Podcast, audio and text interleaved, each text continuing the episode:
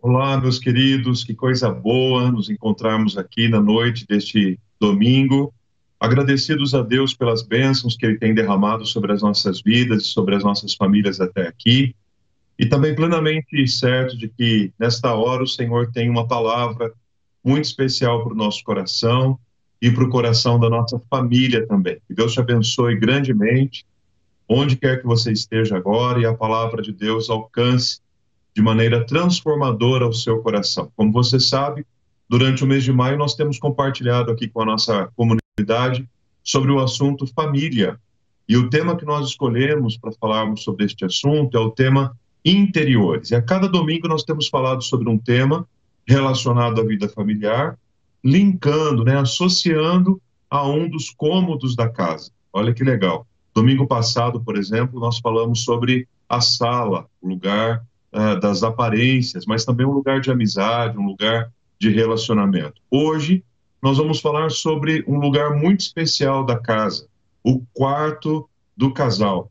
E o tema que nós escolhemos para nossa meditação sobre o quarto do casal é entra e fecha a porta. Já viu algum momento assim da sua vida, da sua dinâmica familiar que você tem que conversar alguma coisa de maneira mais reservada, ah, que você e o seu cônjuge têm algum assunto para resolver, sem a interferência dos filhos, o que, que vocês fazem? Vamos lá para o quarto, fecha a porta e vamos conversar. Quando a gente tem algum problema para resolver, quando a gente tem alguma decisão importante para tomar, o quarto acaba se, torna, se tornando esse, uma espécie de um quartel-general da nossa casa, né? Entra e fecha a porta para a gente tomar essa decisão e para a gente conversar a esse respeito. E aí, a cada semana a gente tem apresentado para você um desafio para a semana. Por exemplo, domingo passado que a gente falou sobre a sala, nós convidamos vocês a participarem de um momento de interação familiar com algum jogo recreativo, juntos em casa, inclusive para você postar. Algumas pessoas postaram esse movimento, foi bem legal. Para esta semana, o desafio é diferente, é o desafio relacionado ao quarto do casal. Nós queremos desafiar vocês, casais queridos, a um momento de oração juntos no quarto. É, é uma tarefa simples para esta semana. Pode ser quando vocês acordarem, pode ser quando vocês forem dormir, pode ser em algum momento do dia que seja melhor e mais oportuno para. É marido e mulher orando juntos no seu próprio quarto. Não é uma tarefa difícil, né? Ah, porém, nós queremos fazer um pedido para você exatamente o contrário da semana passada. Enquanto nós pedimos para você postar os jogos, postar a família brincando, se divertindo, para essa dinâmica, para esse exercício, para este desafio da oração, o nosso pedido é, por favor, não compartilhe. oração não é uma, um, um, recurso, não é uma, um momento que a gente publica nas redes sociais, como Jesus alertou no Sermão do Monte, né? Para não correr o risco da gente se colocar lá nas praças simplesmente para a gente ser visto pelos demais, visto pelos homens. Não. Oração é tempo de intimidade. Oração é tempo de graça. Oração, tempo de celebrar a presença de Deus. Oração é o momento do, do casal, da família celebrar este momento tão, tão precioso, tão especial. Então, o desafio para esta semana é esse, combinado?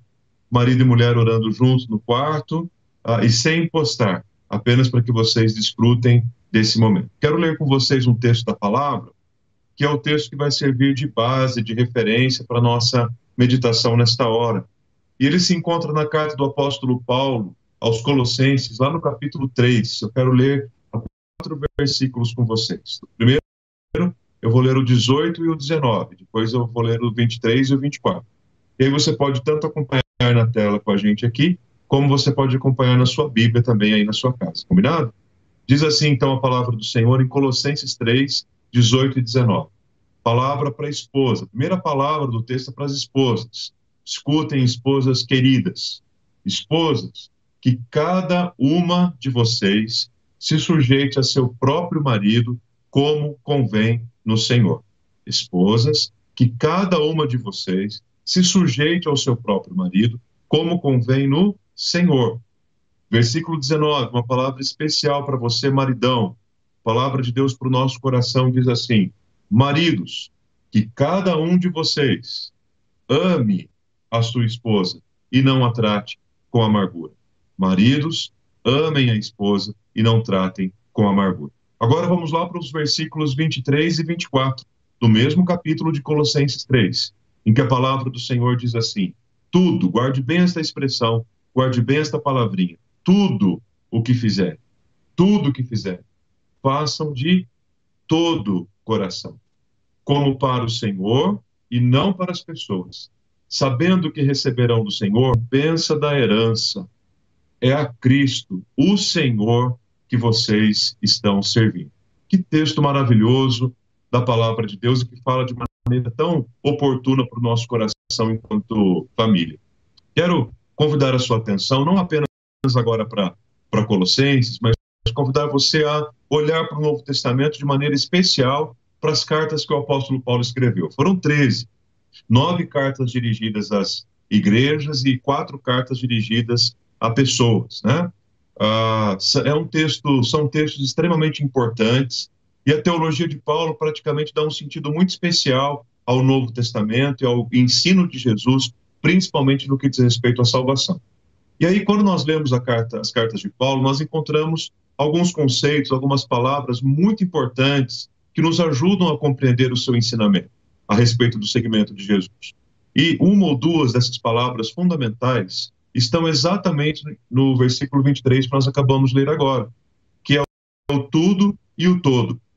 Paulo usa por diversas vezes tudo, tanto no sentido particular como no sentido coletivo, para justificar, para explicar que o discípulo de Jesus é aquele que entrega tudo ao Senhor. O discípulo de Jesus é aquele que está pronto a tudo. O discípulo de Jesus é aquele que mergulha de fato de cabeça. O discípulo de Jesus é aquele que veste a camisa. O discípulo de Jesus ele não se entrega em partes. O discípulo de Jesus ele pertence a uma realidade do reino em que o tudo e o todo é fundamental. Deixa eu mencionar alguns exemplos para vocês aqui, inclusive bem conhecidos. O primeiro deles, na primeira carta de Paulo aos Coríntios, capítulo 9, versículo 23, quando Paulo diz assim: Tudo faço por causa do Evangelho, com o fim de me tornar cooperador, cooperador do Evangelho de Cristo. Paulo estava disposto a quê? A tudo. Um outro exemplo bastante conhecido é Filipenses capítulo 4, versículo 13, quando ele diz: Tudo posso naquele que me fortalece.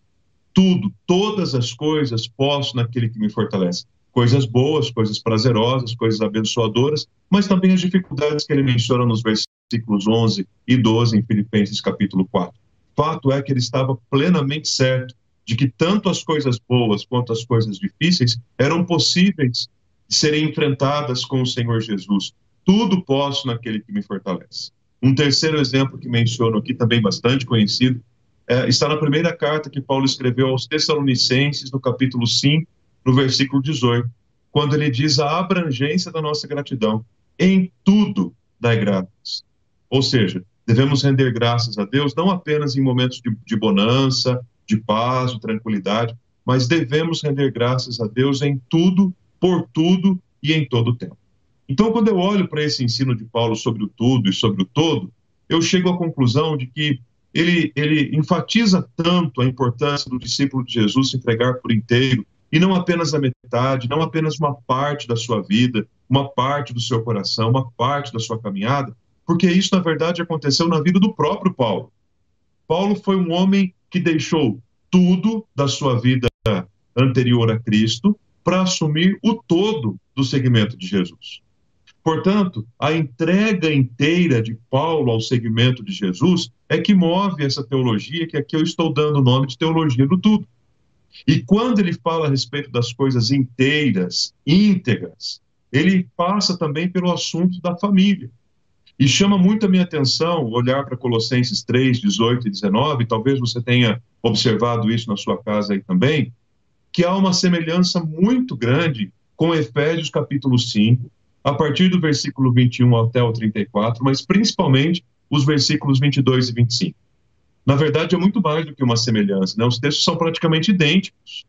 Observe aí na tela para você perceber. Efésios capítulo 5, 22 e 25, e Colossenses capítulo 3, 18 e 19, é como se Paulo tivesse é, simplesmente copiado e colado o texto de uma carta para outra. Por quê? Porque ele enfatiza na sua teologia das coisas inteiras que a família tem um lugar extremamente importante, onde a bênção de Deus está presente, mas onde aqueles que fazem parte da família também precisam se entregar por inteiro. O marido precisa se entregar por inteiro, a esposa precisa se entregar por inteira. Ou seja, família, sem dúvida alguma, não é um movimento de Deus na nossa vida que nós participamos apenas em parte, apenas como nós, não, mas participamos. E é assim que Deus quer que estejamos diante dele. Por isso que Paulo reforça isso quando escreve aos Efésios, e por isso que ele reforça isso quando escreve também aos Colossenses. Paulo, inclusive, é um dos autores bíblicos que mais enfatiza a importância do relacionamento familiar e do relacionamento matrimonial, embora a sua própria condição fosse a condição de alguém que não tinha necessariamente uma esposa, como ele mesmo descreve na primeira carta que escreveu aos Coríntios, no capítulo 7, versículo 8. Mas ele mostra que esse é um assunto importante para o reino. O ensino bíblico aponta claro e objetivamente para o papel de cada um nesse relacionamento. Quer dizer, a gente olha para um texto como esse e a gente diz assim: ah, será, qual será que é o meu papel aqui como marido? A esposa olha e diz: qual será que é o meu papel aqui como esposa? Não, o texto não deixa dúvidas, o texto não deixa sombra de dúvidas. A gente olha para o texto e consegue entender claramente o que é que Deus espera dos maridos.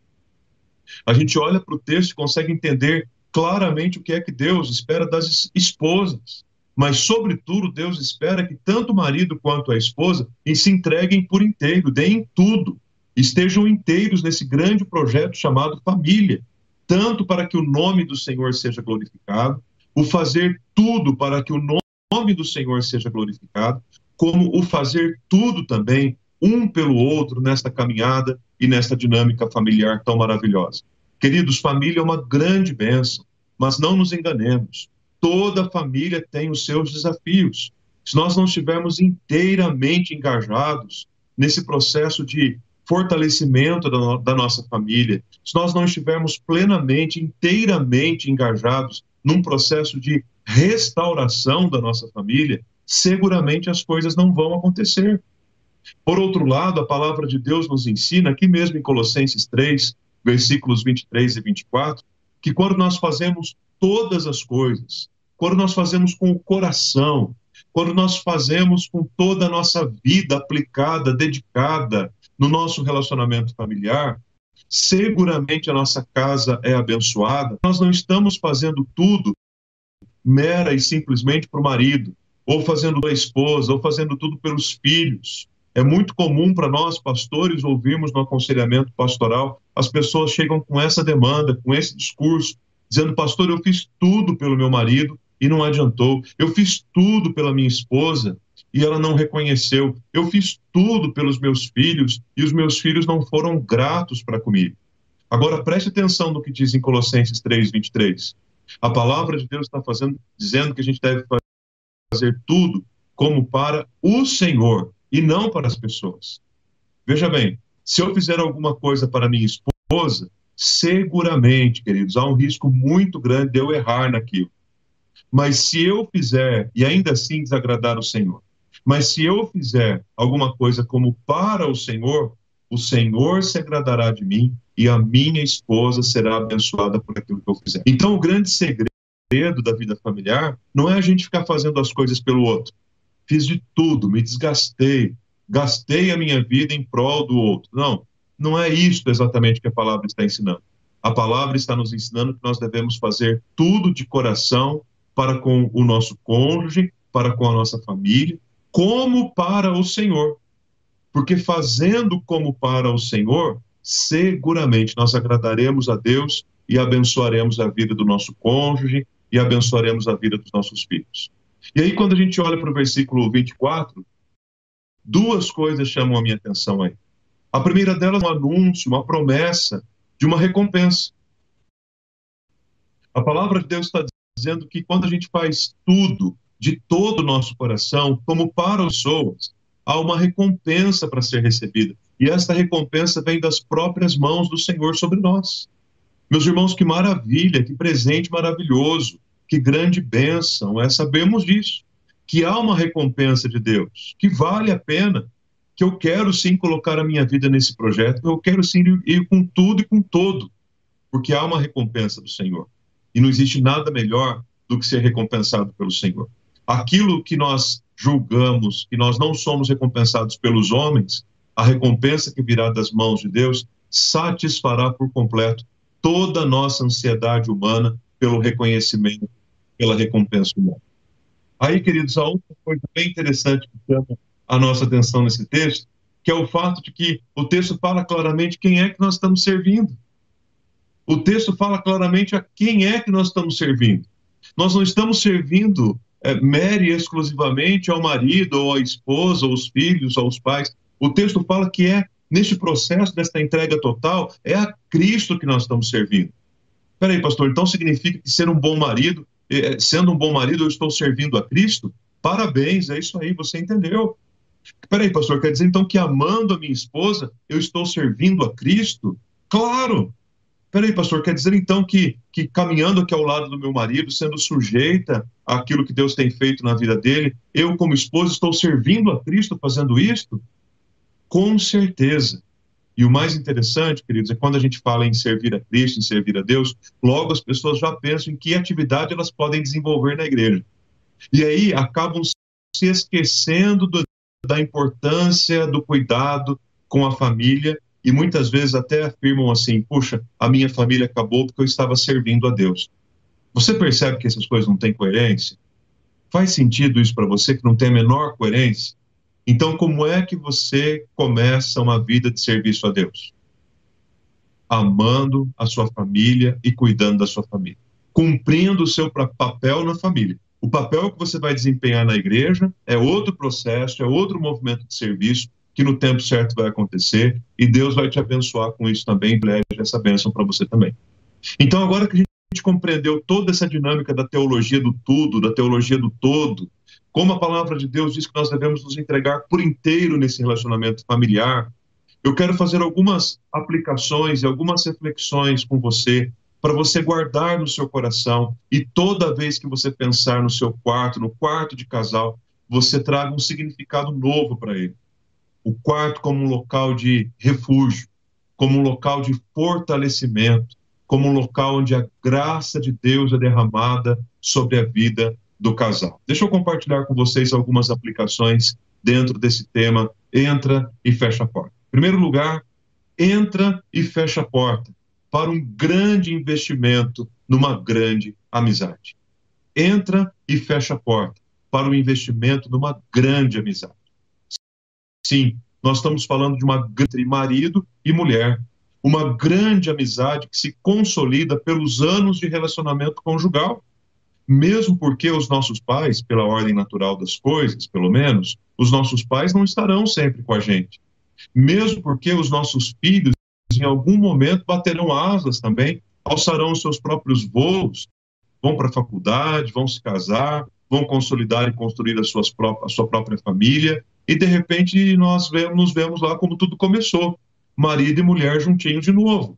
Talvez nós não tenhamos amigos no trabalho, amigos na escola, amigos da nossa caminhada uh, do segmento de Jesus, como temos o nosso cônjuge, um amigo, nós podemos compartilhar tudo, a quem nós podemos, com quem nós podemos abrir o nosso coração, alguém que pode conhecer as nossas fragilidades. Muitas vezes, queridos, o casal se preocupa tanto em fazer todo o investimento na vida dos filhos, que quando os filhos saem de casa, eles se olham e se percebem como pessoas estranhas dentro do relacionamento familiar. E acreditam que investindo tudo nos filhos, eles estão protegendo os filhos. É um engano.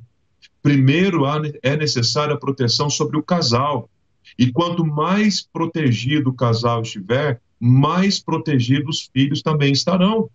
Agora, não se iluda se você, enquanto casal, se o seu casamento, o seu relacionamento conjugal não estiver protegido, os seus filhos sempre estarão expostos. Quanto mais o casal se fortalece, mais os filhos estarão protegidos. Então, desenvolva uma grande amizade com essa pessoa que Deus te deu, com o seu marido, com a sua esposa. Entra e fecha a porta para investir numa grande, verdadeira e profunda amizade com aquele que vai caminhar ao teu lado até o último momento da tua vida e que Deus realmente permita que a única coisa que os separe seja de fato a morte. Agora, quando a gente fala sobre o investimento de amizade, a gente sabe que é necessário comunicação, né? A gente sabe que é necessário falar, conversar, dialogar. E em Colossenses capítulo 4, nós encontramos uma, uma orientação bem clara, bem direcionada sobre isso também. Colossenses 4, 6, que a palavra dita por vocês, ele faz questão de enfatizar, a palavra dita por vocês, seja uma palavra agradável, seja uma palavra temperada com sal, para que saibam como devem responder a cada um. Por que, que é importante a gente saber como que a gente deve responder a cada um? Porque as pessoas não são iguais. O tanto de sal que você usa para temperar uma salada, do tanto de sal que você usa para temperar uma carne para um churrasco, que você usa numa macarronada, num arroz, a quantidade de sal que você usa para cada alimento é completamente diferente, porque cada alimento tem a quantidade certa de sal para valorizar o seu sabor. A nossa esposa não é o nosso colega de trabalho, o nosso, o, o seu marido não é a, a, a, não é as suas amigas com quem você conversa e compartilha de vez em quando. Para suas amigas, para os seus colegas de trabalho, você tem uma quantidade de sal. Para o relacionamento conjugal, a gente tem outra quantidade de sal. E é uma quantidade de sal especial, marcada por ser uma palavra agradável, abençoadora. Reconheçamos, às vezes nós somos tão gentis com a pessoa que nos atende no mercado, somos tão gentis com um vizinho, somos tão gentis com um estranho, às vezes somos até gentis com alguém que nos causa mal, e às vezes somos muito impacientes, às vezes somos muito esquentados, às vezes somos muito ah, esgotados com aquela pessoa que está mais próximo de nós, que é o nosso cônjuge, a quem nós deveríamos tratar de uma maneira muito legal, muito agradável, com, pa com palavras ditas que são bem escolhidas, temperadas com sal, palavras que transmitem graça, palavras que são sim verdade, mas a verdade dita e transmitida em amor, não é a verdade pela verdade. Ah, comigo é assim, pastor, eu sou positivo mesmo, eu sou verdadeiro, o que vem na minha cabeça eu falo, o que me dá na telha eu falo, que comigo é a verdade. Não, não é assim que a Bíblia diz que a verdade precisa ser transmitida. A palavra dita com graça, a palavra dita para construir, é, é verdade dita em amor e ainda um, um, uma comunicação, uma amizade que tem um conteúdo leve. Gente, como isso é importante para o casamento. Às vezes eu digo para alguns casais que me procuram, às vezes numa situação de conflito, eu convido a eles a, a um tempo de paz. Eu digo para eles: olha, vamos levantar uma bandeira branca essa semana? Vamos trazer paz, vamos trazer leveza. Porque quando a gente está nervoso, quando a gente está alterado, quando a gente está cansado, quando a gente está ansioso, quando a gente está esgotado, a gente acaba trazendo só conteúdos pesados para nossa casa. Aí você senta para tomar um café da manhã, é aquele conteúdo pesado, denso. Você senta para comer uma refeição, é aquele conteúdo amargurado, pesado. Você sai para tomar um café no fim da tarde com o seu cônjuge, é aquele conteúdo carregado de uma intensidade ruim, negativa. E isso tudo vai trazendo cansaço, isso tudo vai trazendo um peso muito grande sobre os ombros que o casal, com o passar do tempo, não consegue administrar. Gente, famílias mais leves, relacionamentos conjugais mais leves, dar mais risada de nós mesmos, dar mais risada dos nossos bola fora, dar mais risada das espadas. Ah, esses dias o, o Vitor, meu filho, disse: Ah, eu gosto tanto quando a gente senta para comer pizza com a, com a tia, fulana, né? É, e aí eu disse assim, por quê? O que é que você gosta? Ele falou, porque a gente sempre conta as mesmas histórias e cada vez que conta a gente dá mais risada ainda. é esse tipo de movimento que às vezes a gente não dá valor, mas como quando a gente senta em família e começa a lembrar o que um falou, o que aconteceu com o outro, e aquilo se torna, gente, leve, prazeroso, promove um ambiente de paz dentro da nossa casa, e isso gera amizade para o casal. Então, em primeiro lugar, entra no teu quarto, fecha a tua porta e investe numa grande amizade. Veja no seu cônjuge um grande amigo, uma grande amiga para a glória de Deus. Segundo, entra no teu quarto e fecha a tua porta para investir num relacionamento também de intimidade. E quando nós falamos aqui a respeito de intimidade, eu creio que é natural que você pense, mesmo porque nós estamos falando sobre o quarto do casal, é natural que você pense sobre a intimidade conjugal, a intimidade é, é, sexual. E, claro, é sobre ela também. Quando falamos sobre intimidade, falamos sobre ela também. Paulo, quando escreveu aos Coríntios, na primeira carta, no capítulo 7, é um texto bastante interessante, dá uma olhadinha lá depois. Ele diz exatamente isso, que justamente para que o inimigo não encontre lugar, espaço no meio do relacionamento conjugal, é necessário que marido e mulher estejam é, sintonizados uns, um com o outro, inclusive no que diz respeito ao relacionamento sexual, para se absterem no ensino de Paulo lá em 1 Coríntios 7, apenas no caso da oração. Eu diria que nem para a oração é necessário se abster, né? Você pode ter uma vida conjugal, de, de intimidade sexual com o seu cônjuge e ainda assim ter uma vida de oração abençoada. E a palavra de Deus está ensinando isso para a gente, como vemos aqui em Colossenses 4, 18 e 19, quando fala claramente do papel do marido e da mulher, que, que extrapola, que vai muito além do relacionamento íntimo e sexual. As esposas devem viver em sujeição ao seu marido, como convém no Senhor. A sujeição, gente, é um princípio, um valor fundamental para as coisas do reino de Deus. Por outro lado, o marido é aquele que foi chamado para cuidar da sua esposa, para conviver com a sua esposa em amor.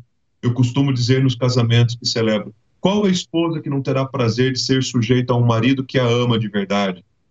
E qual marido não terá prazer de amar a esposa que se sujeita a ele como convém no Senhor?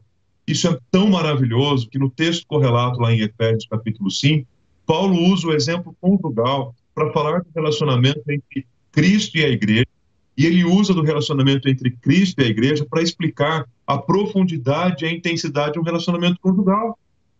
Portanto, se não fosse tão, tão importante assim, tão profundo assim, tão íntimo assim, jamais a palavra de Deus compararia um relacionamento entre o marido e a mulher com o relacionamento entre Cristo e a igreja, que é um relacionamento absolutamente profundo, intenso, verdadeiro, marcado pela sujeição da igreja e marcado pelo amor incondicional de Jesus Cristo, que deu a sua própria vida em favor do seu povo. Então, quando eu digo em investimento numa grande relação de intimidade, eu estou tratando aqui intimidade como um conceito de coisas inseparáveis. Desse conceito que, de fato, duas pessoas se tornam apenas uma só carne. De uma esposa que tem é, um senso de valorização e de, e de dedicação tão grande ao seu, ao seu marido que, que isso é abençoador para a casa como um todo. A gente inspira os filhos a gente precisa lembrar que aquilo, o padrão que a gente está vivendo hoje enquanto marido e mulher, é grande parte do padrão que os nossos filhos levarão para o relacionamento conjugal deles. E como é maravilhoso quando você vê uma esposa completamente dedicada e que valoriza por inteiro o seu marido e, e faz isso diante dele e faz isso diante das pessoas. Não aproveite da presença de outras pessoas para menosprezar ou desvalorizar o seu marido. Por outro lado, que coisa maravilhosa quando o marido tem o hábito de elogiar e reconhecer na pessoa da esposa alguém especial, que não vê nas tarefas comuns do dia a dia uma obrigação, como ter preparado uma refeição, lavado uma roupa, cuidado dos filhos, não, mas que olha para essas, essas atitudes e elogia e reconhece e abençoa a sua vida com encorajamento. Marido, sejamos mais encorajadores sejamos homens de esperança e de fé, que levam a, a, a, esposa a reconhecer que o cuidado de Deus está presente também na casa, através dessas coisas tão simples. Maridos que dão não apenas tempo para sua esposa, mas que dão tempo com qualidade. Puxe um pouquinho a sua memória, vamos pegar aí no último mês ou na última semana, a grande, a grande desculpa, o grande argumento que a gente ouve é que normalmente as pessoas não têm tempo ah, eu não tenho tempo, minha vida está muito corrida. Mas pare um pouquinho para pensar, puxa a memória que você tem vivido. O que é que você não tem de fato? Você não tem tempo ou você não tem qualidade de tempo? Sabem do que a nossa esposa precisa, queridos maridos? A nossa esposa precisa de tempo, mas ela precisa de qualidade nesse tempo. Um tempo abençoado que você dedica a ela. Por isso, entra no teu quarto, fecha a tua porta e investe profundamente ali num relacionamento de uma verdadeira intimidade. por último, mas não menos importante, talvez o mais importante, deixei por último, entra no teu quarto e fecha a tua porta para seguir o conselho que Jesus deu lá no Sermão do Monte, quando ele usou essas palavras, em Mateus capítulo 6, versículo 6. Entra no teu quarto e fecha a tua porta, o quarto do casal, para um investimento também numa vida profunda de oração. Veja que em Colossenses capítulo 4, versículo 2, a palavra de Deus diz que nós devemos continuar a orar, que nós devemos vigiar em oração, que nós devemos trazer em oração os nossos motivos de ações de graças diante do Senhor. E aí Jesus ensina no Evangelho de Mateus, capítulo 6, no Sermão do Monte, a, a importância da oração. Ele trata com dureza aqueles que só se colocavam nas praças para serem vistos e ele diz assim: olha, eles já receberam a recompensa deles. Não, ah, não precisa ouvir a oração deles, porque que, eles, o que eles queriam receber, eles já receberam. Recompensa aqui não é nenhuma vingança. Jesus não está dizendo assim: Deus vai jogar fogo na cabeça daqueles que estão orando na praça como recompensa. Jesus está dizendo o seguinte: eles não queriam ser vistos pelas pessoas? Então, ótimo. Eles se colocaram nas praças e foram vistos por todos. Eles já alcançaram aquele, aquilo que eles queriam. Então, Deus ouvir a oração que eles fizeram é completamente desnecessário. E aí, depois de falar duramente, de ensinar de maneira firme a respeito desse tema da oração, Jesus diz: Quer saber como, como é que você deve orar? Entra no seu quarto, fecha a porta do seu quarto, ore ao Pai que está em secreto, porque o Pai que está em secreto dará a recompensa para você. Então, vida de oração, gente, não é uma, uma vida de exposição. Olha como eu sou um homem que ora, né? Posto uma foto no Facebook, sete da manhã, 13 horas e 20 horas. Eu sou igual o Daniel. Eu oro três vezes por dia, dobro meu joelho e coloco minha foto lá no Instagram para todo mundo ver. Gente, vida de oração não é vida de exposição. Se você colocou, inclusive, lá na rede social, diante de um pedido de oração, que você está orando por alguém, trate de orar. Porque vida de oração não é vida de exposição ainda mais no que diz respeito à família. Poste sim foto da família junto, se divertindo, celebrando alguma coisa, mas a sua vida de oração guarde para a sua intimidade, guarde para aquele movimento secreto. Vejam a dinâmica do texto que é interessante, eu já ensinei isso para vocês no Calvário. O texto fala para que Jesus orienta para a gente entrar no quarto, fechar a porta, para orar ao Pai, mas quando vai dizer que Deus conhece o que a gente está fazendo dentro do quarto, a expressão que aparece é e o pai que vê em secreto. Não diz o pai que ouve, mas espera aí, você não entrou para orar? Não é o pai que te ouve em secreto que vai trazer a recompensa que você quer? Não. Jesus diz que é o pai que vê. Sabe por quê? Porque a oração não, não é aquilo que a gente fala, vê. E Deus vê muito mais do que as nossas palavras bem elaboradas no momento de oração. Deus vê um coração contrito, Deus vê um coração quebrantado, Deus vê um coração apertado, Deus vê um coração ansioso, Deus vê um coração que está suplicando urgentemente pela sua graça e pelo seu favor.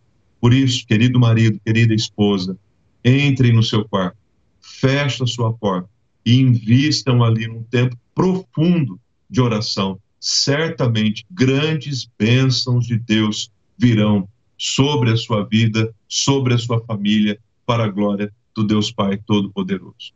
Por isso, queridos, eu quero caminhar para o final desta reflexão, convidando você a pensar em algumas coisas muito importantes, algumas coisas.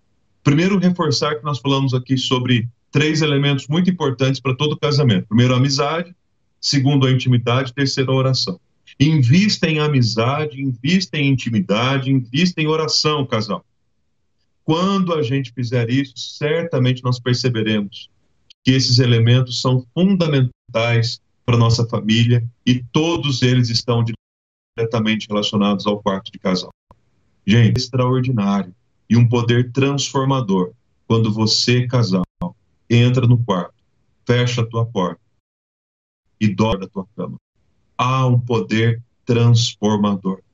Vá menos ao muro do vizinho para compartilhar suas lutas. Vá menos às redes sociais e vá mais para o seu quarto, porque o seu quarto é um lugar de poder, é um lugar de oração.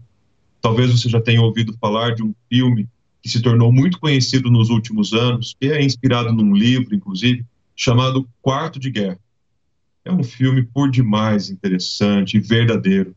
É um filme que nos ensina que os problemas conjugais, os, por mais profundos e intensos que sejam, eles podem ser completamente resolvidos quando o casal se dedica à vida de oração e entrega tudo nas mãos do Senhor. Por isso eu queria convidar você que já assistiu a assistir de novo, a rever, a repensar.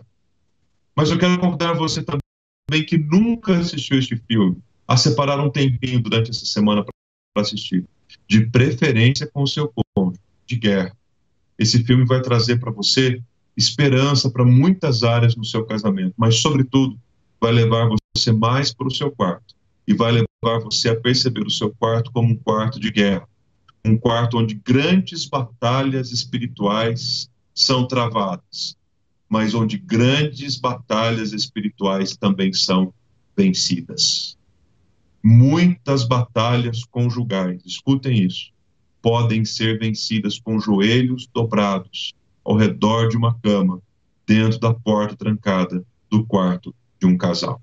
Que Deus te abençoe, que Deus te quebrante e que Deus te leve a isso hoje mesmo, em nome do Senhor Jesus.